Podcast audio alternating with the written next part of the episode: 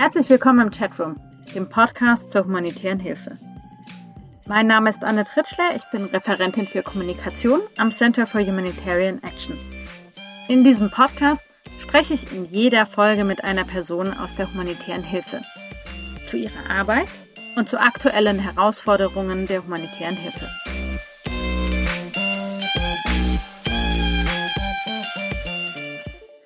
In der heutigen siebten Folge soll es um das Thema Geoinformationen und humanitäre Hilfe gehen. Was heißt das eigentlich? Wer damit zunächst nicht anfangen kann, es geht hier um Karten, zum Beispiel um Straßenkarten, die nicht nur im Alltag wichtig sind, sondern besonders nach einem Katastrophenereignis, wenn Hilfsorganisationen schnell wissen müssen, wie die Lage vor Ort ist. Welche Straße gibt es noch? Welche Brücke steht noch? Aber auch in der Vorsorge, Stichwort Anticipatory Action. Wie funktioniert die Erstellung solcher Karten? Wie kann man das partizipativ gestalten und warum sollte man das auch tun? Dazu spreche ich heute mit Dr. Caroline Klonne und Dr. Natascha Bing und wir sprechen über eine ganz konkrete Lösung für die Praxis, nämlich über nutzergenerierte Geodaten, die im Katastrophenmanagement eine entscheidende Rolle spielen.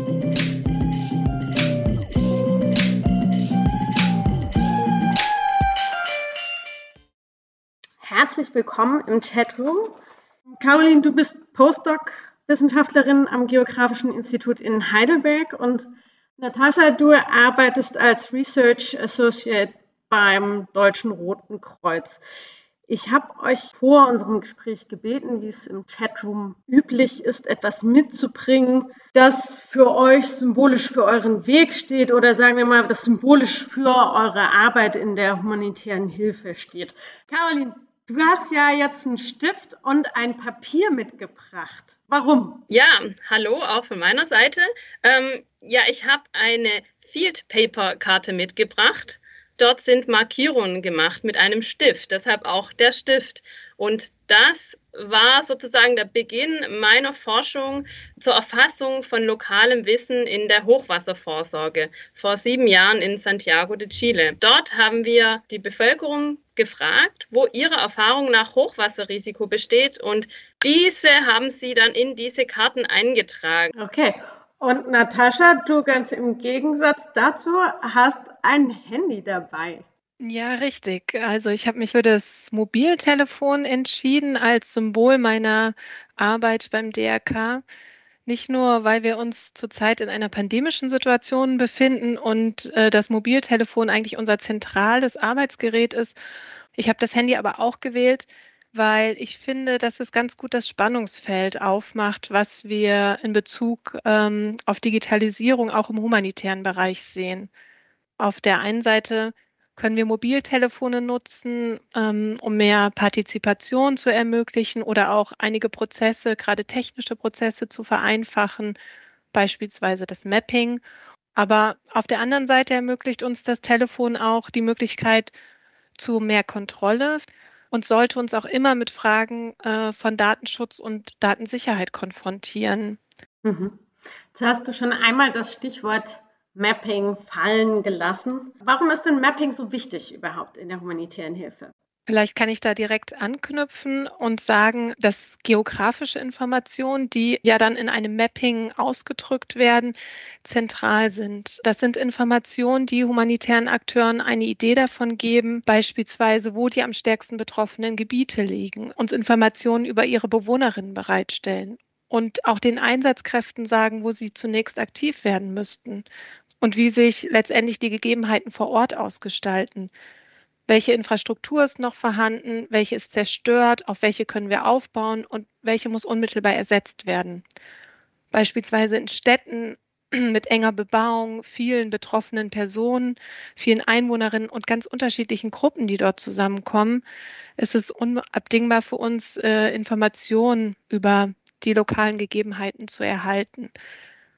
Und der Vorteil von Mappings im Gegensatz zu solchen Informationen, die niedergeschrieben sind in langen dokumentarischen Texten oder so, äh, können Karten diesen Überblick auf eine ganz anschauliche Weise schaffen. Und bisher sind solche Mappings vor allen Dingen über Satellitenbilder produziert worden, häufig aus der Ferne und es wurde wenig vor Ort gearbeitet. Kannst du da vielleicht äh, ein bisschen was dazu sagen? Was ist denn, was macht es denn problematisch? Für Laien klingt das ja erstmal ganz praktikabel, mit Satellitenbilder herzustellen. Theoretisch ist es das auch, weil wir auf schon vorhandene Ressourcen auch zurückgreifen können, wie Google Maps beispielsweise oder andere Satellitenaufnahmen, Luftbildaufnahmen. Allerdings bleiben da viele Fragen offen und für uns wichtige Informationen werden nicht bereitgestellt bzw. gar nicht erkannt. Das sind alle Merkmale, die wir durch eine Luftaufnahme nicht erfassen können. Beispielsweise lokale Verhaltensweisen, ähm, individuelle Wahrnehmung, informelle Märkte, kleinere Wege oder überhaupt, wenn man wieder an, an diesen städtischen Raum denkt, wir sehen ein Hochhaus von oben, wir wissen aber nicht, wie viele hilfsbedürftige Personen in diesem Hochhaus leben und äh, immobil sind und im Falle einer Evakuierung beispielsweise auf externe Hilfe angewiesen wären. Um solche Dinge zu erfahren, sind wir auf Informationen von Menschen vor Ort angewiesen. Um das vielleicht nochmal an einem praktischen Beispiel deutlich zu machen, wir haben das nach der Explosion im Hafen Beiruts gesehen, dass ähm, äh, Krankenwagen zur Unterstützung von außerhalb zu, ähm, zur Hilfe geholt werden mussten und die Personen mit ihren äh, Navigationsgeräten auf dem Handy nicht weiterkamen und das libanesische Rote Kreuz den Krankenwagenfahrern lokale Personen zur Verfügung stellen muss, die sie dann begleitet haben und ihnen den Weg durch äh, die betroffenen Gebiete äh, gezeigt haben. Und dieses Wissen über hochexponierte und gefährdete Gebiete zu sammeln und bei Bedarf innerhalb von Minuten zur Verfügung zu stellen, ist zentral, um effektiv und schnell Hilfe leisten zu können. Mhm. Dann arbeitet ihr ja an einem ganz konkreten Kartenprojekt das SketchMap-Tool. Was ist denn jetzt bei dem Projekt anders? Ähm, ja, also jetzt haben wir gerade von Natascha schon gehört, wie wichtig es ist, das lokale Wissen auch einzubeziehen. Und da ist natürlich die Frage, wie kann ich dieses lokale Wissen und auch die Erfahrungen auf eine einfache und schnelle Weise sichtbar und für die Katastrophenvorsorge auch nutzbar machen? Also wie bekomme ich die Informationen von den Köpfen auf den Computer. Und die Antwort sind die sogenannten Sketchmaps. Grundlage dieser Karten ist OpenStreetMap. Man kann die Sketchmaps auch mit einem Fragebogen ergänzen, um weitere Informationen zu sammeln. Der Vorteil der OpenStreetMap-Daten als Basis ist, dass sie sehr aktuell sind. Und wenn nur wenige Daten für das Forschungsgebiet vorhanden sind, kann man diese auch ergänzen, zum Beispiel zusammen mit der lokalen Bevölkerung oder durch den Einsatz von Freiwilligen der OpenStreetMap-Gemeinschaft. Lass mich einmal kurz einhalten, vielleicht.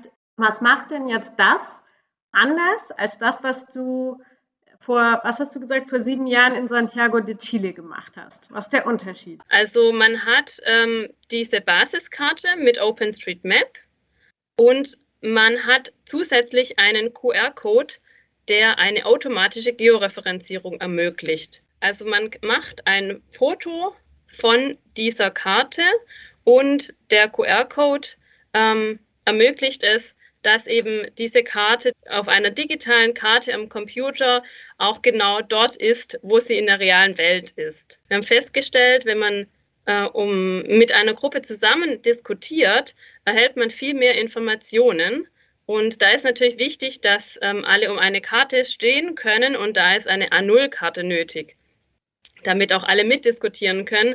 Aber die Field Papers waren nicht dafür geeignet, da die Karten dann in dieser Größe verpixelt waren. Ähm, und außerdem wollten wir eine nachhaltige Methode, denn die OpenStreetMap-Daten als Basiskarte müssen ausreichend sein, damit sich die Teilnehmenden darauf auch gut orientieren können. Also gibt es den Supermarkt, gibt es die Bushaltestelle, die Metrostation, ist die Kirche da? Und damit können dann die Teilnehmenden schauen, ah, da ist die Straße, die immer überschwemmt ist, die ist doch neben der Bushaltestelle. Da ist natürlich die Frage, wenn wir möchten, dass die lokale Behörde das selbst machen kann, umsetzen kann, eine Mapping-Aktion selbst durchführen kann, ähm, ist es wichtig, dass sie das auch automatisch machen können. Und da kommt jetzt eben ähm, das Sketchmap-Tool ins Spiel. Okay, das heißt, die Menschen vor Ort können selber anhand des Tools eine Evaluierung durchführen, reicht die Karte aus und wenn nicht, können Sie selber noch eintragen, bevor Sie es ausdrucken, hier ist die Kirche, hier ist die Bushaltestelle und es dann erst in die Gruppendiskussionen geben. Richtig? Genau, also das ist eben der Vorteil mit diesen OpenStreetMap-Daten, mhm. die als Basis ähm, genutzt werden. Man kann eine Mapping-Aktion zum Beispiel starten. Oder der Vorteil, wenn man das mit der lokalen Bevölkerung zusammen macht, ist natürlich, dass sie genau das eintragen, was auch für sie wichtig ist. Und das hilft dann natürlich bei der Orientierung, wenn man im Nachhinein diese Basiskarten dann nutzt, um Sketchmaps zu machen. Würdet ihr denn sagen, dass dieser Ansatz der Hauptunterschied ist zu anderen Geomapping-Projekten? Ja, also es gibt zum einen viele Projekte, die mit Papier und Stift arbeiten. Aber da ist es natürlich ein großer zeitlicher Aufwand, die Informationen digital nutzbar zu machen. Auf der anderen Seite gibt es auch einige Projekte, in denen mit Smartphones und Tablets räumliche Informationen gesammelt werden, wodurch das lokale Wissen bereits digital vorliegt. Aber da ist wieder der Nachteil, dass Betroffene, die gerne mitmachen möchten, die aber kein entsprechendes Endgerät besitzen oder auch kein Internet vorhanden ist, ja, dann können diese Betroffenen nicht mitmachen. Die Sketchmap-Methode ist ein, eine Kombination eben aus diesen beiden Vorteilen. Also wir haben den Ansatz mit den Papierkarten. Es ist also eine einfache Art und Weise, das lokale Wissen sichtbar zu machen. Und anhand der Webseite des Sketchmap-Tools kann äh, kann dieses Wissen auch schnell am Computer nutzbar gemacht werden. Und ja, das ist eben der Unterschied des Sketchmap-Tools auch zu dem Ansatz von den Field Papers, die ich vorher ähm, erwähnt hatte. Also wir sehen in der Praxis den Vorteil auch ganz klar in der Kombination von analog und digital. Wir sind häufig mit Situationen konfrontiert nach bestimmten Ereignissen wie Erdbeben oder Tsunamis, wo keine Infrastruktur mehr vorhanden ist und wo die Netzwerke eventuell auch überlastet oder gar nicht mehr verfügbar sind. Und da sind wir natürlich auf Stift und Papier angewiesen. Auf der anderen Seite müssen die Daten schnell verarbeitet werden. Und da hilft uns das digitale Element. Und auf der anderen Seite muss man nicht unbedingt eine Geoinformationsexpertin sein, um es auch nutzen zu können. Und das ist auch ganz relevant für die Rotkreuzbewegung, dass wir unsere vielen Freiwilligen einbinden können. Vielleicht noch eine ähm, interessante Anekdote, dass es eben nicht nur darum geht, Daten zu erhalten von Bewohnerinnen und Bewohnern, sondern auch die Wahrnehmung zu stärken. Ich habe in Eberbach in am Neckar in der Nähe von Heidelberg eine Studie durchgeführt und dort habe ich die Bewohnerinnen und Bewohner gefragt, wo ihrer Erfahrung nach Hochwassergefahr besteht. Und eine Anwohnerin, die mitten im Hochwassergebiet lebt, wusste nichts von einem Hochwasser. Dadurch, dass ich sie eben äh, gefragt habe, wurde sie darauf aufmerksam. Und da sieht man, wie wichtig dieser Austausch ist. Also es ist nicht nur Daten sammeln um eben für weitere Arbeit und Kombination mit anderen Karten nutzbar zu machen, sondern eben auch die Wahrnehmung der Bevölkerung stärken, um Vertrauen aufzubauen, um auf Augenhöhe zu arbeiten, was eben ganz wichtig ist, auch in der humanitären Hilfe, um Verständnis zu erzeugen. Denn erst wenn das Vertrauen da ist, kommen auch in den Gesprächen die Probleme zum Vorschein. Das von Caroline beschriebene Vorgehen ermöglicht es uns, ähm, ganz unterschiedliche Arten von Wissen zusammenzubringen. Auf der einen Seite dieses Alltagswissen, also die Erfahrungen der Menschen vor Ort, aber auch das äh, Expertinnenwissen von beispielsweise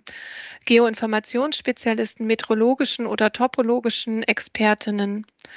Und dazu kommt, dass institutionelles Wissen ja auch eingebunden werden kann, dass beispielsweise die Aufzeichnungen von Behörden genutzt werden oder auch historisches Wissen über vorausgegangene Überflutungen oder Erdbeben oder ähnliches. Mhm. Jetzt ist ja das, was ihr eben angesprochen habt, dass eben auch nicht alle Zugang haben zu digitalen Technologien. Dafür ist es ja eine ganz gute Lösung. Wie wichtig ist es denn insgesamt, solche partizipativen Ansätze in der humanitären Hilfe zu wählen? Ja, es geht nicht nur darum, dass lokale Akteure mit eingebunden werden und wir etwas über ihre Wahrnehmung erfassen oder sozusagen das Alltagswissen mit aufnehmen, sondern es geht auch darum, dass ihre Rolle und Position und auch ihre Fähigkeiten ganz allgemein ähm, zum Ausgangspunkt der Maßnahmen werden oder welche Interventionen sie für sinnvoll halten oder wünschenswert. Das Sketchmap-Tool gibt uns eine Möglichkeit, ähm, lokales Wissen in unseren Maßnahmen zu beachten und anzuerkennen. Wir haben häufiger gesehen, dass nur wenn wir dieses Wissen auch über die lokalen Verhaltensweisen, die Bedürfnisse und so weiter berücksichtigen und mit der Erfahrung humanitärer Akteure oder mit humanitärer Expertise und wissenschaftlichen Erkenntnissen zusammenbringen, dass wir dann unsere Maßnahmen sinnvoll und für den Kontext angemessen und auch ihren Zweck erfüllend umsetzen können. In welchen Zusammenhängen habt ihr denn das äh, Sketchmap-Tool jetzt schon eingesetzt? Vielleicht kann ich anfangen mit ähm, unserem gemeinsamen Projekt. Wir haben in der Hauptstadt Madagaskars in Antananarivo das Sketchmap-Tool zusammen mit dem HIGIT und der Uni Heidelberg getestet. Und da wurden wichtige Gebäude verortet, gemappt, die für die Versorgung der Bevölkerung wichtig sind, wie Krankenhäuser, Schulen, Arztpraxen und so weiter.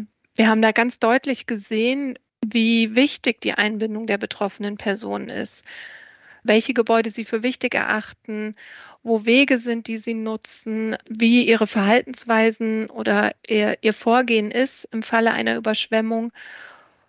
Ja. Wie wichtig sind denn Mapping-Tools generell in der humanitären Hilfe und was gibt es da auch für Projekte? Könnt ihr da vielleicht auch noch ein bisschen sowas über das Sketchmap-Tool hinausgeht erzählen? Ja, vielleicht kann ich ganz allgemein einsteigen.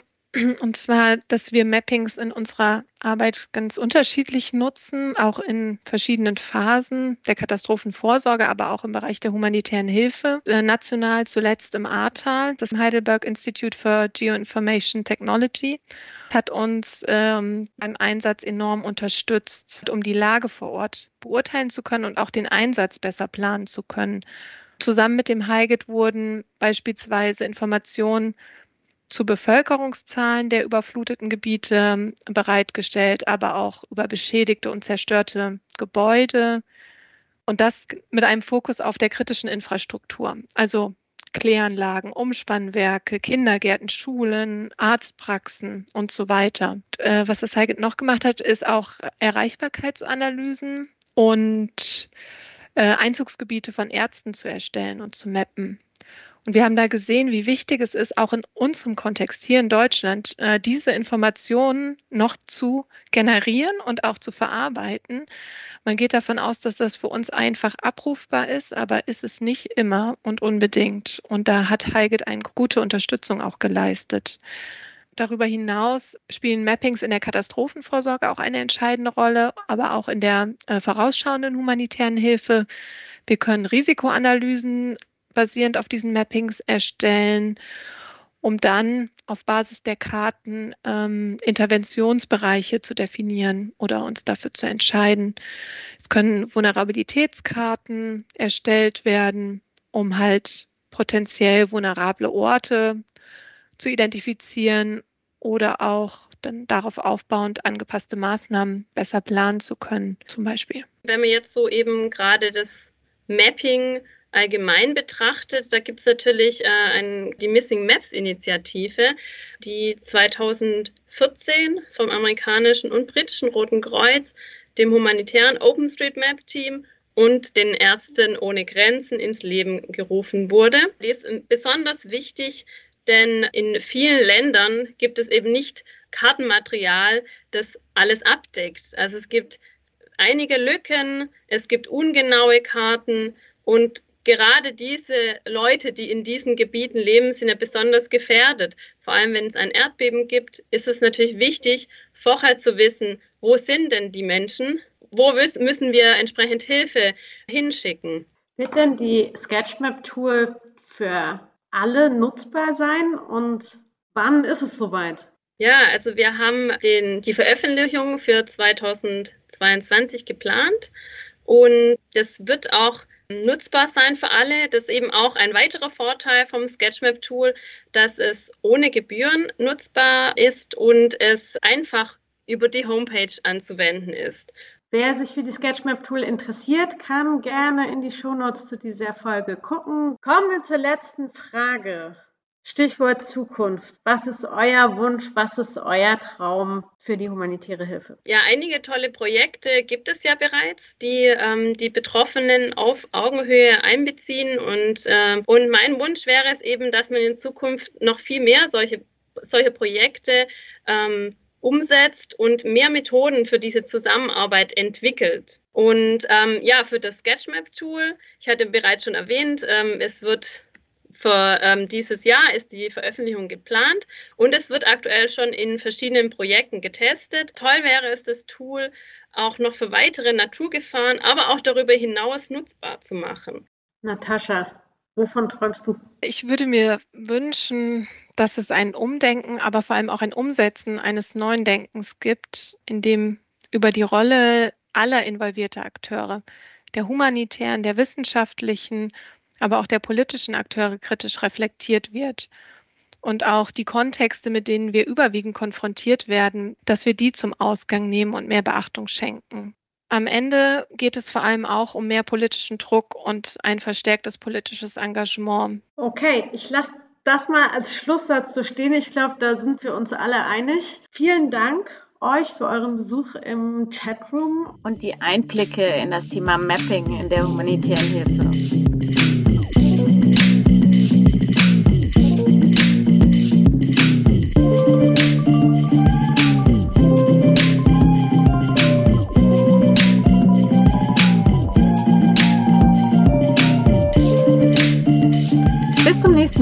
Chatroom, dem Podcast für humanitäre Hilfe des Center for Humanitarian Action.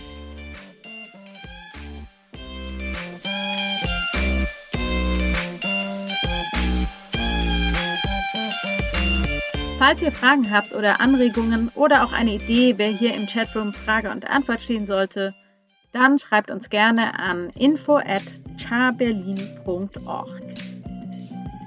Alle Hinweise zu dieser Sendung findet ihr in den Show Notes.